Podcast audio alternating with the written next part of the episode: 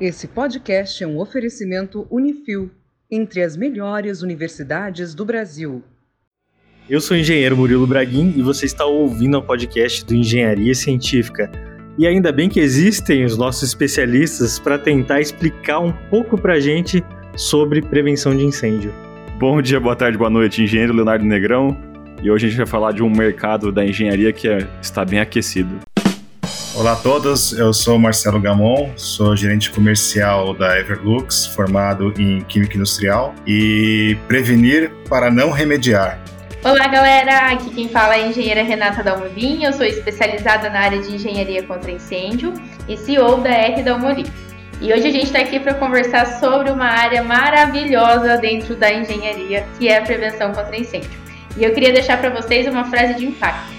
O bom projetista implantará medidas no projeto para salvar vidas. Esse podcast é uma parceria entre o Engenharia Científica e o Prevcast. E esse podcast também é uma parceria entre o Engenharia Científica e a Everlux. O incêndio que destruiu o Museu Nacional no Rio de Janeiro foi destaque também na imprensa global. A imagem do incêndio rodou o mundo. O drama brasileiro foi narrado em diversas línguas por redes de TV estrangeiras. A sad day for all Brazilians. Deux siècles d'histoire partis en fumée. O assunto também foi destaque nos principais jornais.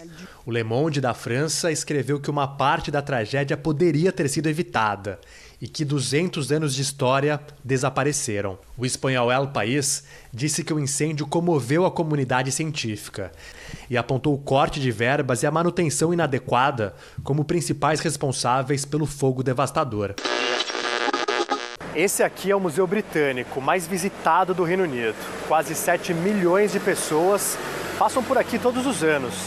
Entre 2017 e 2018, foram investidos o equivalente a 105 milhões de reais para reforma e construção de galerias, reparos externos, manutenção da infraestrutura elétrica e mecânica, segurança e tecnologia para evitar incêndios. Prevenção de incêndio é um assunto um tanto quanto complexo na engenharia, né? Na graduação a gente vê projeto, vê um pouco de aprovação desse projeto no corpo de bombeiro, ou às vezes nem vê, né? Vê um pouco disso na estrutura, no uso de materiais de revestimento, vários lugares. Eu acho que o desafio aqui desse podcast é a gente tentar unir todos esses conhecimentos numa linha lógica. A meu ver, não começa lá no projeto, né? Começa antes. É, na verdade, Murilo, a prevenção contra incêndio, ela vai começar ainda quando o cliente está decidindo o que, que ele vai fazer na edificação dele, né? Ou se ele vai comprar um terreno, o que, que ele vai fazer naquele terreno. Apesar de, na maioria dos casos, a galera ir atrás do projeto quando está aprovando ou quando o bombeiro chega no local, o projeto em si ele começa muito antes. Tem muitas coisas que a gente precisa analisar antes mesmo de ir para a etapa do projeto. Sabe uma demanda assim que eu já recebi muitas vezes, porque eu trabalhei com pesquisa e desenvolvimento quase 10 anos, né? Era assim, o dono da empresa falando o seguinte: "Olha, eu vou construir um prédio de 8 andares. Vê para mim na norma se eu tenho que colocar elevador social, elevador de emergência, eu tenho que fazer escada enclausurada". Era essa a demanda. E será que começa aí nesse ponto já se pensar em prevenção de incêndio? Quando você já tem pelo menos assim um, uma altura do empreendimento, a posição que ele vai ficar ou o propósito dele, se é residencial, se é comercial, industrial? Exatamente. É, desde o, que vai ser, a altura que vai ter, que área que você pretende fazer. Porque o que, que acontece muito? É, ah, vou construir um prédio de tanto de altura, preciso de hidrante? Não é só com essa informação que a gente vai conseguir definir se precisa de hidrante ou não, se precisa de elevador ou não. Tem vários pontos que a gente vai analisar para conseguir definir o que, que esse projeto vai precisar. Essa semana a gente recebeu uma demanda do escritório, eu até fiquei bem impressionada, de um cliente que quer abrir uma revenda de gás. E aí ele falou: Ah, eu quero que você me ajude a escolher qual terreno eu posso comprar para poder abrir minha revenda. E é raríssimo isso acontecer. Normalmente a pessoa compra, monta e fala: Viu, agora você pode aprovar meu projeto? Só que nesse caso, por exemplo, revenda de gás, a gente tem distâncias que tem que ter certo, né, para poder é, respeitar o que a norma pede, tem um isolamento de local de público, tem várias coisas. E o mesmo a gente traz para todos os projetos, né? Um residencial. Tem casos que talvez, se você diminuir ali 10 centímetros por pavimento, você foge de um hidrante, você foge de uma escada enclausurada, protegida. Então, são vários pontos que é interessante o cliente já levar em conta desde a hora que ele começa a pensar o que ele vai fazer no terreno dele, né, na edificação dele.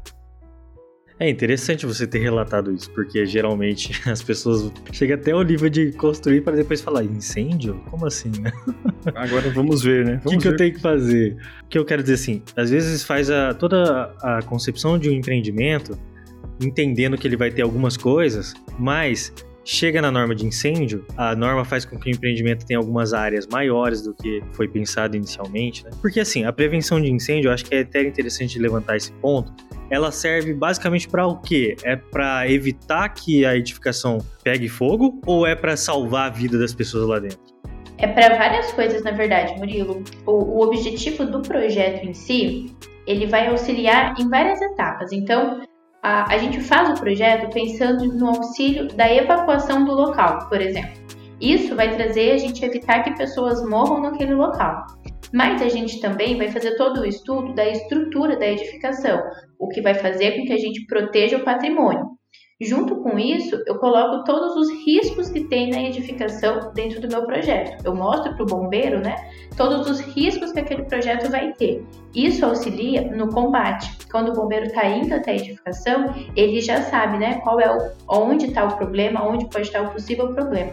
Então, o projeto ele vai desde a parte de auxiliar no combate, né, evitar perdas patrimoniais, evitar perdas né, de vida também, e o objetivo principal que seria a proteção, né? A gente ter todos os meios de proteção, automático ou manual, para iniciar o combate antes mesmo do bombeiro chegar. É para isso que servem as sinalizações de incêndio, né? Quando a gente fala que um dos objetivos do projeto é auxiliar na evacuação para evitar né, as perdas de vida, evitar que a gente tenha ali um, um grande desastre, com mortes e tudo mais, o que auxilia nessa evacuação é normalmente ter as rotas de fugas muito bem sinalizadas, né? Então, ter sinalização, iluminação, comprar sinalizações né, de marcas que a gente sabe que, que estão dentro das normas, porque também tem, imagino que o Marcelo vai poder complementar melhor que eu, não é só eu ir lá e comprar uma placa verde escrito saída existem vários itens que a gente precisa cuidar para que essa sinalização ela realmente faça a função dela e o caso de incêndio, né? ela realmente me auxilie na evacuação. Então, vai ter toda a questão dela ser fosfoluminescente, então ela vai chamar atenção no meio da fumaça, ela vai ser incombustível, né? Não vai derreter com fogo. E imagino que o Marcelo vai poder explicar um pouquinho melhor sobre isso, né, Marcelo? É, então, na verdade, é, é, essa é a importância de escolher uma, uma sinalização de uma empresa que tem certificação, né? Uh, por exemplo, a Everlux, ela trabalha já em mais de 80 países, então a gente é uma, é uma empresa certificada com, com a matriz tanto em Portugal como aqui no Brasil, e as sinalizações, eles passam por um critério de avaliação, passa por laboratórios, aprovado em laboratório, de, de a, a, mesma produção dos sinais também são certificados, e isso te traz uma melhor qualidade na sinalização, te trazendo uma garantia, um respaldo ali para que não tenha nenhuma, nenhum problema quanto ao que você falou, né? Ah, os sinais têm que ser auto-extinguível, não pode é, ser um foco de incêndio as análises que a gente faz e a, a, produção mesmo que tem uma qualidade com, com pigmento ou a qualidade com o material que é produzido, e ele traz uma performance maior e que são necessários para cumprir as normas. E daí eu quero frisar um ponto muito interessante e trazer para a prática, porque eu estive recentemente no stand virtual da Everlux, né, Marcelo? Na sua presença. Sim. E dentro desse stand virtual achei tão legal porque criou-se mesmo um ambiente físico ali dentro, né? Onde a gente podia caminhar por dentro desse stand. E em determinado momento existe uma sala fechada que é para simular as sinalizações fotovoltaicas no escuro. E é muito interessante quando a gente vê que no momento de escuridão total, que a gente pode comparar talvez ao momento de uma fumaça muito intensa, ou realmente uma perda de energia desse empreendimento, quando não se tem sinalizações, gente, é um breu, não dá para enxergar nada, né? Você fica perdido, a pessoa não consegue sair da edificação. É isso que é importante frisar aqui. Eu acho que só quando você tem essa noção que você passa a entender melhor a função dessa sinalização fotoluminescente que é tão importante. E isso que você falou, Murilo, é de extrema importância porque o que, que acontece? O, o Marcelo também vai, com certeza, já deve ter passado por isso. A gente chega em edificações né, e começa a colocar as placas, vamos espalhar as sinalizações. E quando a gente coloca a placa de saída, de escada, do andar, Normalmente os proprietários, quem frequenta aquela edificação, fala: "Ai, meu Deus, eu tô aqui todo dia, você acha que eu não sei onde é a saída?" Super desnecessária essa placa. E a galera não entende que, em caso de um pânico, quando a gente está falando de esse, o projeto de prevenção contra incêndio, o nome desse projeto é Projeto de Prevenção contra Incêndio e Pânico. Caso pegue fogo, a gente vai desligar a chave elétrica, então vai virar um breu, mas a gente também traz a parte do pânico, né? Estou numa balada, entra alguém armado na hora do, pânico a gente não lembra nada, vai levar o nome, então quem dirá saber onde está a saída da edificação. No stand da Everlux mostrava muito perfeitamente como elas funcionam, né? Elas brilham, elas mostram pra gente aonde está a saída, como que você chega. É, eu lembro que o Marcelo apresentou para mim uma escada que ela tinha todas as sinalizações no rodapé de cada degrau, então você via ali os degraus, via como que você abria a porta. Isso é de extrema importância e é interessante as pessoas entenderem que quando a gente está falando da sinalização, não é só né, de bonito para saber onde está a saída, que elas realmente têm uma função em caso de incêndio, em caso de pânico, né? elas vão funcionar, elas vão auxiliar bastante é, na evacuação do, da edificação. É, exatamente. Uh, foi feito através de análises é, e, e simulações, foi comprovado que as pessoas, ao sentir o cheiro da fumaça, a, a sirene tocando, eles, eles dá, bate aquele desespero, né, aquele pânico, e a pessoa fica meio que cega, ela não enxerga mais um palmo à sua frente, assim, ela, ela fica meio perturbada. E por isso que as, as sinalizações têm que ser muito bem instaladas e tem que ter uma boa qualidade né? Porque você, no, no momento ali de pânico, você é, é conduzido até a, o abandono ali do, do local com mais segurança, né? Então, é, muitas pessoas, elas dão mais valor para os equipamentos, né, que para apagar o fogo. Então eles, eles compram extintores, hidrantes, toda a parte dos equipamentos, mas esquecem que a sinalização ela, ela é a, a de maior importância ali para salvar vidas, né? Por isso que ela tem que ter uma certa qualidade, não pode ser simplesmente um, uma plaquinha ali de papel presa na parede. Tem que ter normas é, com empresas que trazem é, um respaldo maior para você ter uma evacuação ali com mais segurança e inclusive também para poder encontrar os equipamentos de combate a incêndio, né? Porque até muitas é, certificadoras, elas, elas exigem também que uh, as sinalizações sejam uh, de maior qualidade por conta disso. Porque em locais que no momento do, do incêndio, é, muitas pessoas elas deixam de encontrar os equipamentos porque a sinalização não funcionou. E qual que é o primeiro momento que a prevenção de incêndio é mencionada em um projeto? A prevenção de incêndio ela deve ser mencionada junto com o arquitetônico. Então, no momento que está tá sendo feito aquele briefing inicial, aquela planta inicial para apresentar para o cliente, o projeto de prevenção já deve estar tá junto. Por quê? O que acontece muito? Vai lá, faz todo o projeto, lindo, maravilhoso, o cliente aprova, acha legal, resolve que vai fazer. Chega na hora da prevenção, a gente vê que vai precisar de hidrante, tem que mudar a escada, tem que pôr uma central de gás, não deixar um lugar, e são vários itens que começam a impactar esse projeto. Então, junto com o arquitetônico, a prevenção contra incêndio ela já tem que vir que é aí que a gente vai começar a definir todos os pontos que o projeto precisa e vai trabalhando junto já com o arquitetônico, né? A gente já vai mesclando questão de escada, questão de, de central de gás, de saídas e né, até nesse ponto de escadas, né? Falando agora para projetistas, uh, toda a parte de sinalização que a gente estava citando, além né, do cliente não ligar, conforme o Marcelo falou, né? Que o cliente acha que é, investir em equipamentos vai dar mais resultado.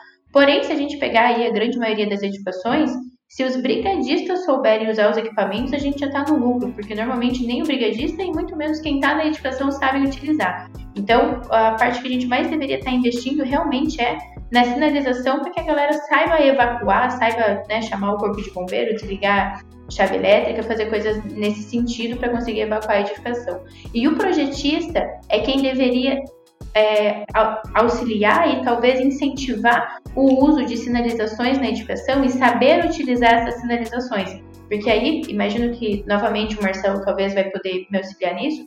Mas a gente tem muitos projetistas, né, muitas pessoas que fazem projetos de prevenção, por exemplo, que não entendem, não sabem também o valor da sinalização, que também não veem a sinalização com todo o valor né, que a gente precisa que ela tenha na edificação. Tanto que é, o que o Marcelo mencionou antes de como as pessoas se perdem né, em caso de incêndio, sente um cheiro de fumaça, sem, escuta barulho de sirene, enfim. Tudo isso é psicologicamente testado, né? Existem vários testes que foram feitos e a psicologia mesmo diz que as pessoas elas perdem a noção. E é por conta disso, baseado nisso, que cada sinalização, né, sinalizações para cada uso dentro de um projeto, elas têm cores diferentes que vão auxiliar, né, junto com, com nossa consciência, inconscientemente vão ativar cada setor do nosso, do nossa cabeça para que a gente entenda o que tem que fazer. Imagino que o Marcelo pode completar melhor sobre as cores e o que, que elas querem dizer. É, isso daí realmente é, é, está na norma, né, das sinalizações, que as cores elas têm uma informação, né, além do pictograma, a, as cores também definem mais ou menos uh, o que você deve com aquela sinalização. Por exemplo, o verde é, é muito baseado nas cores do, dos semáforos, né, porque o semáforo é, é o sinal mais conhecido do mundo, né. Então, as sinalizações de emergência são baseadas nessas cores, que o verde que significa siga, né? Então é para você é uma orientação para você andar, continuar. E o vermelho também lembra aquele, aquela questão de pare, porque ali tem um, um, um equipamento que você pode utilizar ali para acionar a sirene. Então são os equipamentos de combate a incêndio. E o amarelo é aquela, aquele sinal de atenção. Cuidado, atenção, é, ali tem algum local que você pode se machucar, é um local perigoso. Não pode, eu não posso utilizar, por exemplo, um extintor verde, né? Não, não tenho por que utilizar essas cores. Mesmo em alguns lugares a gente ainda vendo que uh, sinais de equipamentos ou até mesmo de rotas são de outras cores por conta mesmo do arquiteto, né? Porque o arquiteto acha mais bonito, que ele achou um ambiente diferenciado e, e, a sinalização não é conforme o gosto dele, então eles começam a trabalhar com outras cores que isso vai contra a norma. Por conta disso mesmo que a gente até também desenvolveu é, materiais que chamam-se Excellence, que é um, um, um, apelo mais estético, mais arquitetônico, para um local alto padrão, um local que necessita uma sinalização diferenciada. Ela é de acordo com a norma, porém ela tem um, um apelo mais estético. E essa ideia dessa sinalização de vocês que traz essa, essa estética mais bonita, eu acho que é, demorou até para ser criada, né? Porque eu recebia muito pedido para poder colocar isso nas edificações, justamente por isso, né? Porque a galera de interiores aí, design, a galera que decora as edificações, acham todos os equipamentos feios, as sinalizações feias, acabam não entendendo, né, que as cores elas são chamativas, justamente para que elas exerçam a função que a gente precisa que elas exerçam na nossa cabeça, né, inconscientemente. É, isso é muito real. E é muito inovador que a Everlux tenha feito isso. Eu fiquei de cara aquela vez que a gente gravou o podcast junto com vocês. Pô, achei sensacional. Tem tudo a ver. É o que eu falei. Uma vez eu fui no shopping e toda a sinalização era rosa que o shopping era rosa e. né? Pô, não faz sentido. A sinalização tem que ser fotoluminescente com as cores corretas. Além de tudo, eu nunca tinha pensado por esse lado que o Marcelo falou, achei tão legal das cores do semáforo, né? Realmente, são as mais comuns e que a gente já entende de cara, né? É instinto, exatamente. É, os estudos que tem de psicologia, eles trazem bem isso, que a nossa cabeça ela já está acostumada com essas cores. Então, a gente já sabe que toda vez que eu vejo algo verde é porque eu posso continuar o que eu tô fazendo. Eu vejo vermelho, eu preciso parar. Amarelo, né, daquele negócio de atenção. Todas as placas, né, as sinalizações, elas são feitas já nesse intuito, para que inconscientemente a gente saiba exatamente ali o que, que, a gente tem que fazer. Por isso que o logo do Engenharia Científica é vermelho, que as pessoas olham o logo e param para ouvir a gente na internet. Atenção. Muito bom. Tá tudo pensado, tudo planejado. Aí, juntando as informações que, que vocês falaram, então, a gente tem na escolha do, do terreno, a gente tem que pensar já em alguma coisa sobre isso talvez não muito aprofundado, certo? Depois no projeto tem toda uma etapa aí de especificação, das normas a serem seguidas e tudo mais, mas isso aí não, não para no projeto, né? Ele vai durante a execução e, e entregas dos projetos, certo? Certo. Um cronograma de obra, por exemplo. O cliente procura e nos fala o que ele quer fazer. Nessa etapa que ele está ali no momento do briefing com o arquiteto, com o engenheiro, é onde o projeto de prevenção ele já entra. A gente não vai aprofundar, mas eu já vou entender o que esse cliente vai fazer para poder orientar ele. Por exemplo, ah, eu quero construir um supermercado nesse terreno. Fala, olha, se você construir um supermercado de até mil metros quadrados, você foge do hidrante. Se você passar disso, vai ter que colocar hidrante. Se você fizer um depósito assim, você vai ter. Então a gente já começa a orientar para que aí eles começam a desenhar o projeto em cima disso. Ah, não, eu quero por hidrante, eu quero por detecção, eu quero por tudo que precisar. Nesse briefing, né, então a gente passa essa estimativa, o cliente começa. O responsável técnico foi lá, desenhou, fez todo o arquitetônico, a prevenção entra de novo, então, onde a gente vai começar a analisar se as saídas que tem é suficiente. Por quê? Porque existem, a gente falou aqui né, toda a parte da evacuação, sinalização, mas a gente antes disso faz um cálculo para saber quantas pessoas cabem naquela edificação e quantas pessoas saem daquela edificação. São dois cálculos diferentes. Quantas pessoas cabem? Se na edificação cabem mil pessoas, não quer dizer que eu vou colocar mil pessoas lá dentro. Eu vou colocar quantas pessoas conseguem passar por aquela porta. Então a gente vai fazer um cálculo para ver as saídas de emergência que eu tenho, se ela vai atender ou não vai. Se eu tenho saídas de emergência que atendem só 500 pessoas, então por mais que aquele local possa ter mil, ele só vai ter 500. Porque a gente tem que pensar que não é quantas pessoas cabem lá dentro, é quantas pessoas saem com vida e sem pânico em tempo hábil para não morrer queimada, né, ou asfixiada dentro da edificação.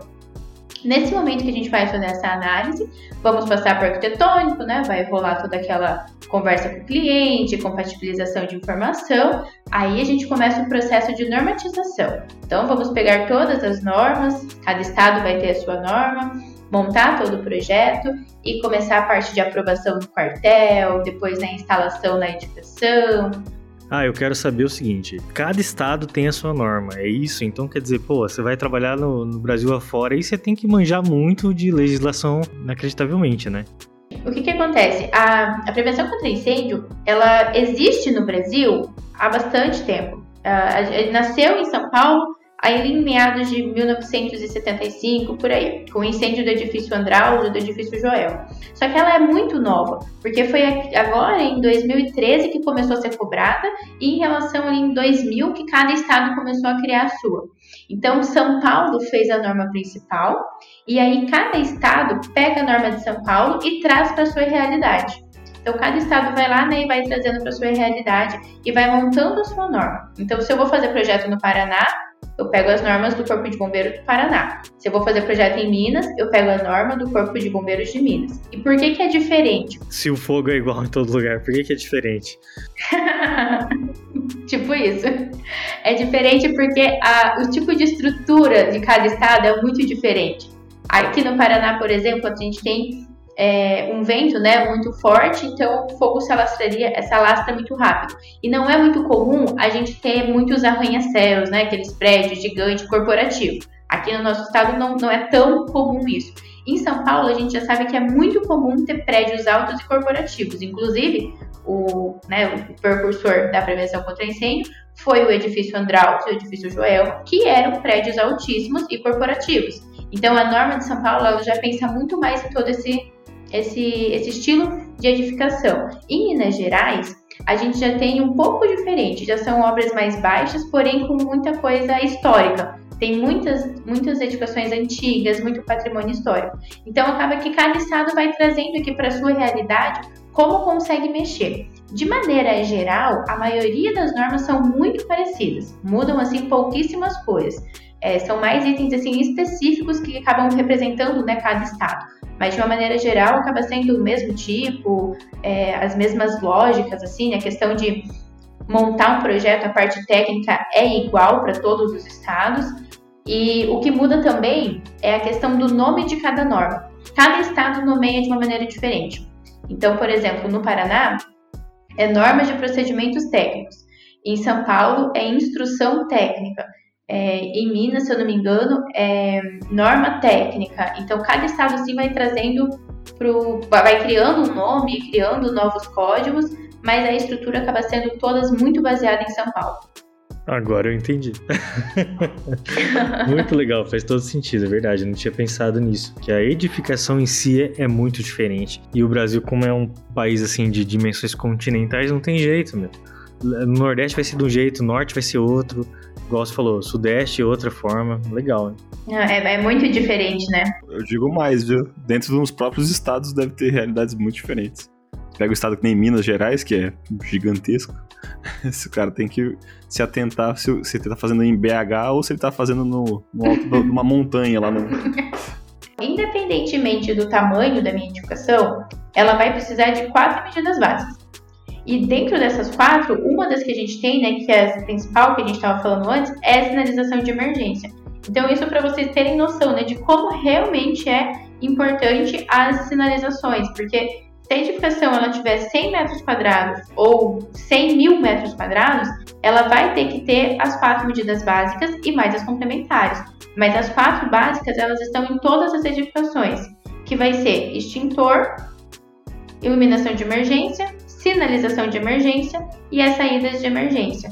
Então, é, toda essa questão né, de saber escolher, saber utilizar exatamente a sinalização, é, ainda mais agora, né? Por exemplo, o Marcelo falou da Everlux trazendo todos esses modelos novos, toda essa forma da gente, cara, eles estão tipo abraçando de fato tanto a prevenção quanto a arquitetura, tentando juntar os dois para dar um casamento legal, para que a gente consiga fazer com que, né, os galera de designer, galera que faz a decoração, também goste de colocar isso nos projetos, também goste de colocar isso né, dentro das edificações, para que a gente tenha uma edificação bonita, mas que a gente não deixe a segurança falhar, né? Não deixe a segurança de lado. Muito bem, resumiu bem, viu, Renata? Gostei disso. Quatro Obrigada. pilares da prevenção de incêndio.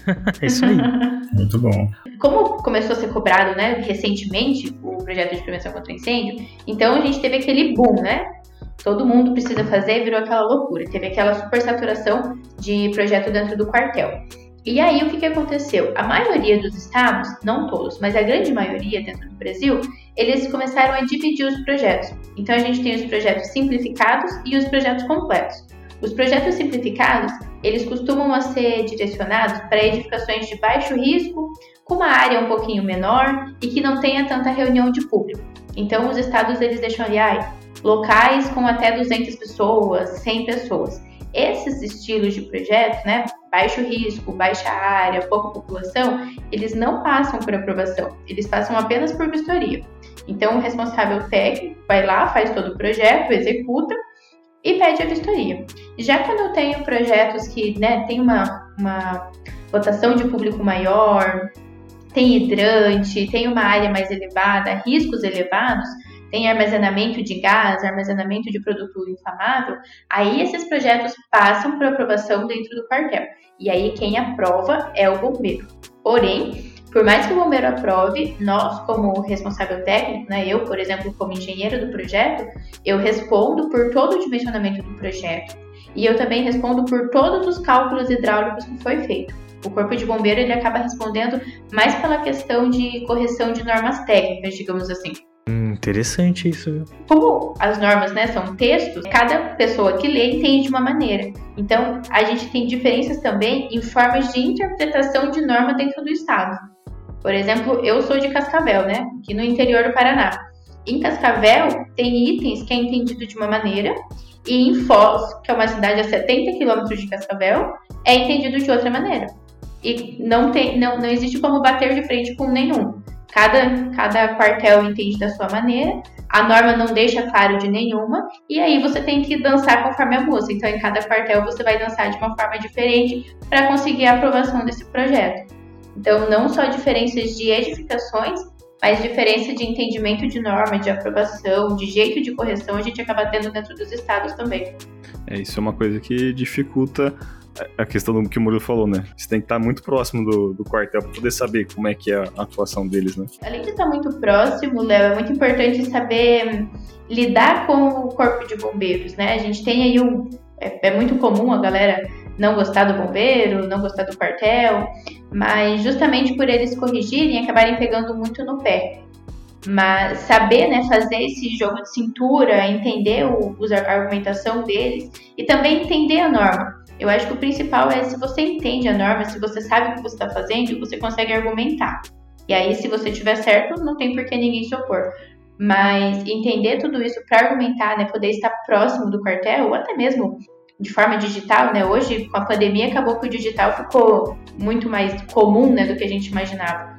Então, saber fazer sobre isso, entender a importância de cada coisa é o principal para que a gente consiga ter aprovação e consiga conversar e entrar em acordo com os analistas. É por isso que essa é uma das questões mais debatidas na engenharia, essa aprovação no Corpo de Bombeiros. A gente fez até um podcast número 51, onde a gente colocou o título assim, ó, A Temida Aprovação no Corpo de Bombeiros. Foi um podcast que a gente sempre faz piadinha aqui no Engenharia Científica com tudo, né? Independente do assunto, da gravidade do assunto. Mas esse foi, o, acho que um dos únicos podcasts que a gente fez, tipo, sério do começo ao fim. Tava um clima bem pesado, assim. Então, gente, é isso aí. Além de ter normas descentralizadas, a gente ainda tem a opinião de cada um que leu a norma. Esse é o problema. Exatamente. O quão moroso é isso, esse processo? Ele realmente demora demais para acontecer? Você que faz esse tipo de aprovação, aprovação? Né? essa interface com o Corpo de Bombeiros. Depende muito. Em Cascavel, onde eu moro, gente, eu falo que lá é o céu da prevenção contra incêndio, porque a gente não tem problemas. Os, os analistas, eles são super tranquilos. Eu não sei se é, talvez, né, porque eu já trabalho com isso há um tempo, então tem uma proximidade maior, ou por quê. Mas a gente consegue conversar com eles, consegue debater, consegue levar a norma, falar, olha, mas eu li e entendi isso. Será que a gente não consegue mandar para uma comissão, conversar sobre isso? Várias coisas nesse sentido. E lá eles acabam aprovando super rápido. Tem projeto ali de Teve um, inclusive, hoje que eu tava olhando, é de 3 mil metros quadrados, do mais, a gente aprovou ele em uma semana. Então, assim, coisas que, né, super rápido, super tranquilo, desenrola fácil. Porém, na cidade próxima, a minha, a gente, o bombeiro, por norma, ele tem 30 dias úteis para analisar um projeto. Nessa cidade, eles até analisam antes, mas eles só liberam um projeto de 30 em 30 dias. Eles ficam segurando lá só para poder fechar o calendário que a norma fala. Então é muito assim, depende novamente de cada cidade. Tem lugares que acaba que você consegue desenrolar tudo super rápido, tem lugar que o bombeiro acaba segurando. Eu sei que tem muito lugar no Brasil que a gente tem uma questão de burocracias, de a politicagem, né? Coisas nesse sentido. Então, cada estado depende muito. A gente tem, por norma, o bombeiro tem 30 dias sempre para analisar um projeto. Quanto a essa interpretação de texto que a Renata falou, acontece muito também com muitas pessoas entenderem um pouco sobre a norma de sinalização, né? Porque na norma tem escrito uma coisa e eles não conseguem é, interpretar tão, tão assim perfeito para não ter dúvidas. Então, geralmente, o que, que a gente faz é a gente faz alguns workshops alguns treinamentos, tanto com o Corpo de Bombeiros quanto até para empresas, indústrias, é, que nem eu, eu, participei agora de, uma, de um workshop do Rinem, que é uma, de uma região aqui de São Paulo, que tinha, acho que tinham 10 ou 15 indústrias juntas, e a gente fez um workshop virtual, onde eu explico também um pouco da diferença e, e do que pede a norma realmente, né? Na, na, em relação à sinalização de emergência. E em todo o Brasil a gente também faz esses workshops com o Corpo de Bombeiros até porque tem muitas é, historiantes que, que entraram recentemente ou que, que mudou a equipe, então a gente sempre tem que fazer uma reciclagem, explicar um pouco sobre a norma de sinalização de emergência, o que, que, o que, que eles têm que exigir numa edificação, é, nunca falando, claro, comercialmente, mas uma, uma abordagem mais técnica mesmo. E até isso que o Marcelo trouxe, toda essa questão de não entender sobre a sinalização, a gente tem um grande problema. Inclusive agora eu acho que a NBR já atualizou, mas a gente tinha uma grande divergência numa das placas de saída de emergência, que é a S1 e a S2. Não sei se o Marcelo já ouviu falar sobre, mas dentro da norma do Corpo de Bombeiros, eles desenham essas placas e eles acabam colocando assim na norma, uma para a direita e uma para a esquerda. Então, quando você dá uma primeira olhada, você fala, ah, então a S1 vai ser para a direita, a S2 vai ser para a esquerda. Só que no texto do lado está escrito assim: essa placa, né, uma delas, a S1, ela é utilizada em colunas e pilares. Então, ela é uma placa um pouquinho mais estreita. E a S2 pode ser direita, a S1 pode ser direita e esquerda, mas é para pilar e coluna. A S2, ela pode ser direita e esquerda e ela tem um tamanho um pouquinho maior e vai ser para parede normal. E durante muito tempo, é, a, foi fabricada essas placas S1 direita, S2 esquerda e pronto. E também foi aprovado, nem bombeiro, para vocês terem ideia né, de como funciona, nem os projetistas e nem o bombeiro tinham lido a norma para saber que cada um era para um lado. Recentemente que a NBR começou com um estudo para fazer a atualização dessas placas, para que a gente né, utilize agora de maneira correta, porque a, a indústria acabou, acho que a maioria, né, sempre fazem uma para a direita e uma para a esquerda. Então, para vocês verem como acaba que os projetistas acabam utilizando sem nem mesmo ler ou entender exatamente o que, que é, o que, que são as placas de sinalização. É, isso acontece bastante mesmo. Não, complicadíssimo, né? Todas essas interpretações da norma. E assim, eu entendo que também são inúmeros itens, né? Quantos itens existem no projeto de incêndio? Chega a uma centena de itens? É gigantesco. Só de normas, Murilo, aqui no Paraná, a gente tem mais de 40 NPT, só de normas técnicas, e cada uma tem no mínimo de 5 a 10 páginas. E tem algumas que passam de 80 páginas. Se a gente fizer aí 40 vezes 10 páginas, a gente está falando de 400 páginas para fazer um projeto. Já é bastante coisa, né? Isso, então eu imagino assim que cada edificação também tem lá sua particularidade. Talvez, é o que eu quero dizer assim, esses 400 itens, talvez não dê nem conta ainda de, do total de itens que seriam necessários, né? Tanto que a norma, a norma de prevenção contra incêndio ela vem se atualizando com muita frequência, né? Principalmente aqui no Brasil, cada incêndio que a gente tem, a, os bombeiros já vão, né? Toda a equipe técnica já vai e começa a estudar, ver o que aconteceu, por que, que pegou fogo, por que, que se alastrou, para a gente conseguir ir atualizando sempre todas as normas. Uma das coisas muito importantes é que além das normas serem em cada estado, elas são atualizadas com muita frequência. Então, normalmente, você encontra as normas no site do Corpo de Bombeiros. E nem compensa ficar baixando, imprimindo, porque elas acabam se atualizando muito rápido. Então, às vezes, hoje você entrou, amanhã já atualizou outra, já veio algum conteúdo novo. Então, elas acabam indo se atualizando conforme né, é, incêndios e problemas que a gente vai tendo. E tem, assim, coisas que acontecem do tipo: olha, atualizou a norma no momento em que a obra está sendo finalizada. Esse projeto tem dois, três anos já. Então já ficou meio que defasado. O bombeiro exigir o que está vigente agora? Isso é muito de estado para estado, mas de uma forma geral, a partir do momento que você aprovou o seu projeto, se ele não teve mudança, mantenha a norma que você começou lá atrás. Se você fez o seu projeto em 2000, usou a norma de 2000 e você não mudou nada, né, tua edificação está igual, vai continuar naquela norma. Eu aprovei um projeto, vamos supor, em 2018, estou construindo agora e aí vou pedir a vistoria. Não mudei nada? Continuo na norma de 2018. Agora, toda vez que a gente tem um projeto aprovado, né, com alguma norma antiga, e eu começo a ampliar a minha edificação, trabalho com ampliação, tem algumas porcentagens né, que o bombeiro cita, mas daí toda vez que eu trabalho com essa ampliação, eu tenho que atender a norma vigente da época. Então, se eu tenho uma obra de 2000 foi aprovado, tudo certo. E agora em 2021 eu resolvi ampliar e aumentar, não interessa, eu preciso trabalhar com a norma de 2021. Aí, lógico, né? A gente consegue ir atrás de comprovação de existência, tentar argumentar com norma de edificação existente, medidas compensatórias, coisas nesse sentido, mas de um modo geral, daí a gente já precisa atender a norma da época. Mas os questionamentos existem, pelo menos, por parte do Corpo de Bombeiros? Sim, uhum. a gente sempre consegue questionar. É, consigo, né? Por exemplo, ah, foi essa obra existe, não tem hidrante, não consigo pôr, vamos ampliar alguma coisa pequena. Existem, existe a comissão técnica aqui no Paraná chamada de comissão técnica, que é uma reunião que é feita com a equipe né, dos quartéis, eles se juntam de alguma forma regional e eles analisam aquela, aquele projeto que você encaminha. Então, eu mando o meu projeto e eu mando o pedido de tudo que eu quero. Ah, e esse projeto ele é existente, não tem como eu colocar hidrante, por conta disso eu posso colocar alarme, detecção, outras coisas, não consigo pôr hidrante. Você explica, manda foto, manda comprovante, e aí num comitê eles se reúnem e fazem uma votação. Isso acontece para que não fique como responsabilidade de uma pessoa só essa aprovação, sabe? Não é só o analista que vai falar, ah, tudo bem, eu aceito.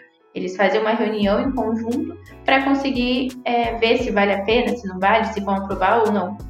Olha só, uma coisa que eu já passei numa das obras, né? Que eu acompanhei a entrega. Era o seguinte: na norma lá do Corpo de Bombeiros tem os dutos de ar de escadas enclausuradas, e daí nesses dutos de ar tem, tem toda uma dimensão ali que você tem que respeitar dimensões mínimas de vão, né? Uhum. Então vamos dizer que o vão seja 60 por 40 e, e você tem que colocar uma tela ou uma persiana ali naquele ponto. olha só o que aconteceu nessa obra: era um edifício vertical, 19 pavimentos, e o bombeiro foi lá e mediu na vistoria de entrega com uma trena laser, né? uma trena bem precisa. Só que ele pegou as medidas contando o perfil de instalação dessa veneziana. O perfil ele tem lá 5 milímetros de cada lado, e se você juntar dá 10 milímetros de diferença, né? E daí ele não aprovou por causa disso. Vocês acreditam? E daí do dia para noite, o engenheiro da obra teve que quebrar todos os vãos e aumentar mais meio centímetro ali, deixando uma folga, trocando todas as venezianas. Olha só. É muito comum, Murilo. Esse é um problema muito grande que a gente tem, uma questão de birra de vistoriador, de analista, com engenheiro, com edificação. É, por a gente estar tá falando né, de um trabalho que é com pessoas, acaba que a gente tem muito isso. Porque assim, no meio da norma, ela cita, eu não vou saber dizer agora para você de cabeça qual item, mas ela cita em alguns momentos sobre quando a gente está falando de vão, de janela, de saída, que a gente consegue, a gente tem, a gente considera, né, a gente pode utilizar esse pedaço que a gente tem de batente, né, batente da janela, batente da porta, coisas nesse sentido. E se eu não me engano, eles até falam mesmo de 5 milímetros, alguma coisa assim. Então, só que em alguns casos você pode debater, você pode levar norma, pode fazer o que você quiser, que se o historiador quiser bater o pé e falar que não, ele vai falar e não vai ter para onde você correr. Então, essa falta de padronização, né, que foi até que eu comentei de até das normas mesmo de análise, é muito ruim justamente por isso. Porque a gente acaba ficando, às vezes, é, batendo o pé ou tentando argumentar alguma coisa que muitas vezes a gente sabe que está certo, mas, né, pelo historiador, ou seja lá quem for, não querer aceitar, ele bate o pé também e a gente acaba tendo que fazer né, o que ele quer porque a gente precisa da aprovação. Isso, porque precisa dessa aprovação. Geralmente é a última coisa que é feita na obra, e daí fica aquela correria de entrega, de ter que tirar o bits na data tal, e daí, meu, já viu. É, bem, eu tô com duas edificações, novamente, aqui em, Cascavel, aqui em Cascavel não, eu tô em Curitiba, mas em Cascavel a gente aprovou uma edificação super parecida em questão assim de duas semanas. E em Toledo, que é uma cidade vizinha, a gente também aprovou em questão de duas semanas. As edificações eram tudo parecidas, um mercado de 6, 7 mil metros quadrados. Na cidade próxima, em Foz, a gente vai fazer um ano que está tentando e não consegue. Já foi para comissão, já foi para comitê, já foi para tenente, e cada hora eles inventam alguma coisa nova. E a gente leva a argumentação, a gente leva a norma, mostra a norma, e eles falam: não, mas a gente entende assim, quero fazer assim. E não tem, daí o que, que você vai fazer, né? Não tem. Até, eu lembro que eu até conversei com a galera de Cascavel, eu falei, gente, mas olha, vocês nunca me pediram isso, assim, tá assim, até eles falaram, falaram, Rê, só aceita porque não tem pra onde a gente correr. Então isso acaba sendo bem, bem, bem problemático, né, para nós como projetista. É isso aí, gente. Mais uma vez no podcast sobre incêndio a gente sai deprimido. Não, gente, tem que sair é, feliz. É uma área muito boa, é uma área muito boa. Tem que sair pegando fogo. a gente fala, né, assim, dessa questão burocrática que a gente tem dentro dos quartéis, porque, né, Brasilzão, a gente acaba tendo esse tipo de problema. Mas a área em si, a prevenção contra incêndio, é uma área que eu indico muito. Eu sempre falo que para quem tá meio perdido, não sabe para onde ir, é uma área que vale muito a pena, porque é uma área que está crescendo muito, é uma área que tem pouquíssimos profissionais qualificados. A gente tem muitos profissionais que fazem projeto ou dizem que fazem e aprovam, mas a gente tem pouquíssimos profissionais, até né, o que o Marcelo falou, dos profissionais saberem dimensionar as placas, saber onde pôr, saber por que pôr. A gente tem pouquíssimos profissionais que realmente sabem isso, que realmente sabem a importância, que realmente sabem que eu não posso comprar plaquinha em qualquer lugar, que eu tenho que ir atrás de uma empresa qualificada, que por que, que tem que ser uma empresa qualificada, o que, que a placa faz. E, e, pelo fato da gente ter poucos profissionais qualificados e muita demanda, porque é uma área que está crescendo, então acaba que a gente fica com uma, uma falta muito grande de, de profissional. Uma, uma de... Eu, por exemplo, como profissional, tenho uma demanda muito alta, então meu tempo acaba sendo é, demorado né, para entregar um projeto para o meu cliente. O meu cliente tem que esperar, a gente não tem mão de obra qualificada, então é uma área ainda muito promissora dentro da engenharia. Não, sai, não saem desanimados, saem querendo que todo mundo entre nessa área. Na verdade, toda essa, essas burocracia, essas coisas assim, acaba gerando oportunidade, né? Exatamente, né? E tem uma, tem uma demanda, uma demanda de trabalho, de o trabalho tem que ser bem feito para poder ser eficiente, né? E quanto mais você sabe, mais vão te procurar para resolver os problemas. Exato, bem isso. Então, assim, ai, tem uma burocracia grande, o que, que acontece com isso? Como é muita burocracia, poucas pessoas querem trabalhar. Então, pô, gera uma super oportunidade. E quando você né, se torna especialista em alguma coisa, você faz muito aquilo, você sabe os caminhos certos, né, para conseguir alcançar os ataques. Então, você já sabe, ai, por exemplo, igual eu falei para vocês, né, que cada quartel tem um jeito. Eu já sei que se eu vou mandar projeto para uma cidade, é de uma forma que eu vou apresentar. Se é para outra, vou ter que fazer daquele jeito que aquele analista gosta. Então, né, sei lá, colocar a placa diferente, a sinalização de um jeito que eu sei que é o jeito que ele corrige.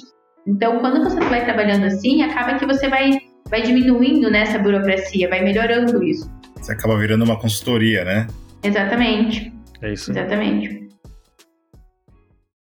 Everlux está com dois projetos né, em andamento, que são, na verdade, exposições que a gente trouxe para o público em geral. É, o primeiro é o, o Expo Everlux, que trata de, é, como o Murilo falou no começo do podcast, é, a gente desenvolveu um stand virtual que tem todas as sinalizações, a, explica um pouco da norma, a, a, a alteração que teve na norma recentemente, né, porque ano passado, em setembro de 2020, é, a norma anterior, que era a NBR 13434, ela ficou obsoleta, ela parou de existir, porque teve uma alteração nela, uma atualização, na verdade, e agora é 16820. Nesse evento a gente explica um pouco dessa alteração, o que, que vai ser exigido daqui para frente, é claro que quando a gente fala, né, que a gente está falando até agora, quando a gente fala de norma, é uma norma é uma referência nacional, né? Existe uma norma nacional e cada estado tem a sua legislação, né? Como você falou em São Paulo, ET20, no Paraná, NPT20 e assim por diante. Então a gente explica o, o que, que teve nessa alteração da norma e a gente entende que até o ano que vem acredita que o Corpo de Bombeiros deva fazer alguma atualização também nas suas legislações. Em paralelo, a gente também está com o Excellence, né, uma exposição também da, da linha Excellence que a gente comentou agora há pouco, que é sobre a, a linha alto padrão, que a gente faz um ambiente diferenciado, mostra sinalizações mais para voltado para arquitetura e para o ambiente diferenciado, modelos outras cores, outras cores que eu digo é na verdade a base dele, tá? Porque o pictograma tem que ser é, com a cor normativa, mas a gente consegue fazer um algo diferencial. Então também é bem interessante, eu convido vocês a participar. Né? Evento, acredito a gente vai até o final do ano. Então, caso tenha interesse, é só entrar no site e fazer o cadastro, ou conversar diretamente comigo nos nossos contatos. Renata, fala do seu podcast aqui. Galera, para quem gostou, né, para quem depois deles terem tentado difamar essa área maravilhosa, para quem se interessou na área da prevenção contra incêndio, a gente tem o Prevcast. É um podcast só sobre prevenção contra incêndio. Então, tem uns, uns podcasts um pouco mais curtinhos, que eles vão falando sobre cada medida de segurança, algumas dicas de projeto, algumas dicas do dia a dia, algumas coisas bem relacionadas à parte técnica de projeto de prevenção contra incêndio. Tá no Spotify, em todas as plataformas digitais, e é só procurar por Prevcast.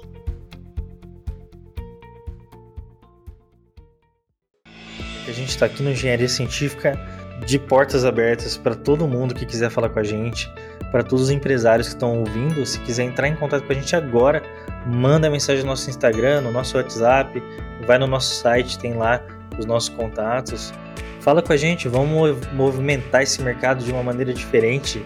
Vamos transformar o jeito que a gente leva a informação que sai da sua empresa, ou da sua pesquisa, ou da sua universidade para as outras pessoas. E falar que você existe, falar que você está aí no mercado, que quer conquistar o seu espaço. Né? Exatamente, aparecer, né? Aquela famosa frase, né? Quem não é visto não é lembrado. O Marcelo trouxe sobre as NBRs, né? E antes a gente acabou falando só sobre as normas do Corpo de Bombeiros. Mas todas as normas do Corpo de Bombeiros, elas acabam citando as NBRs. Então, uma coisa muito importante é que, por mais que a gente se baseie né, na norma de cada estado, é interessante a gente sempre também dar uma olhada em cada NBR. Porque, igual o Marcelo falou, né, a NBR foi atualizada, eles já estão fazendo aí um evento para trazer para nós, né, para os profissionais, para a galera que trabalha com isso, só que as normas do Corpo de Bombeiro ainda não foram mexidas. Então, estar em paralelo sempre com essas duas, né, essas duas normativas funcionando é essencial. It ends here.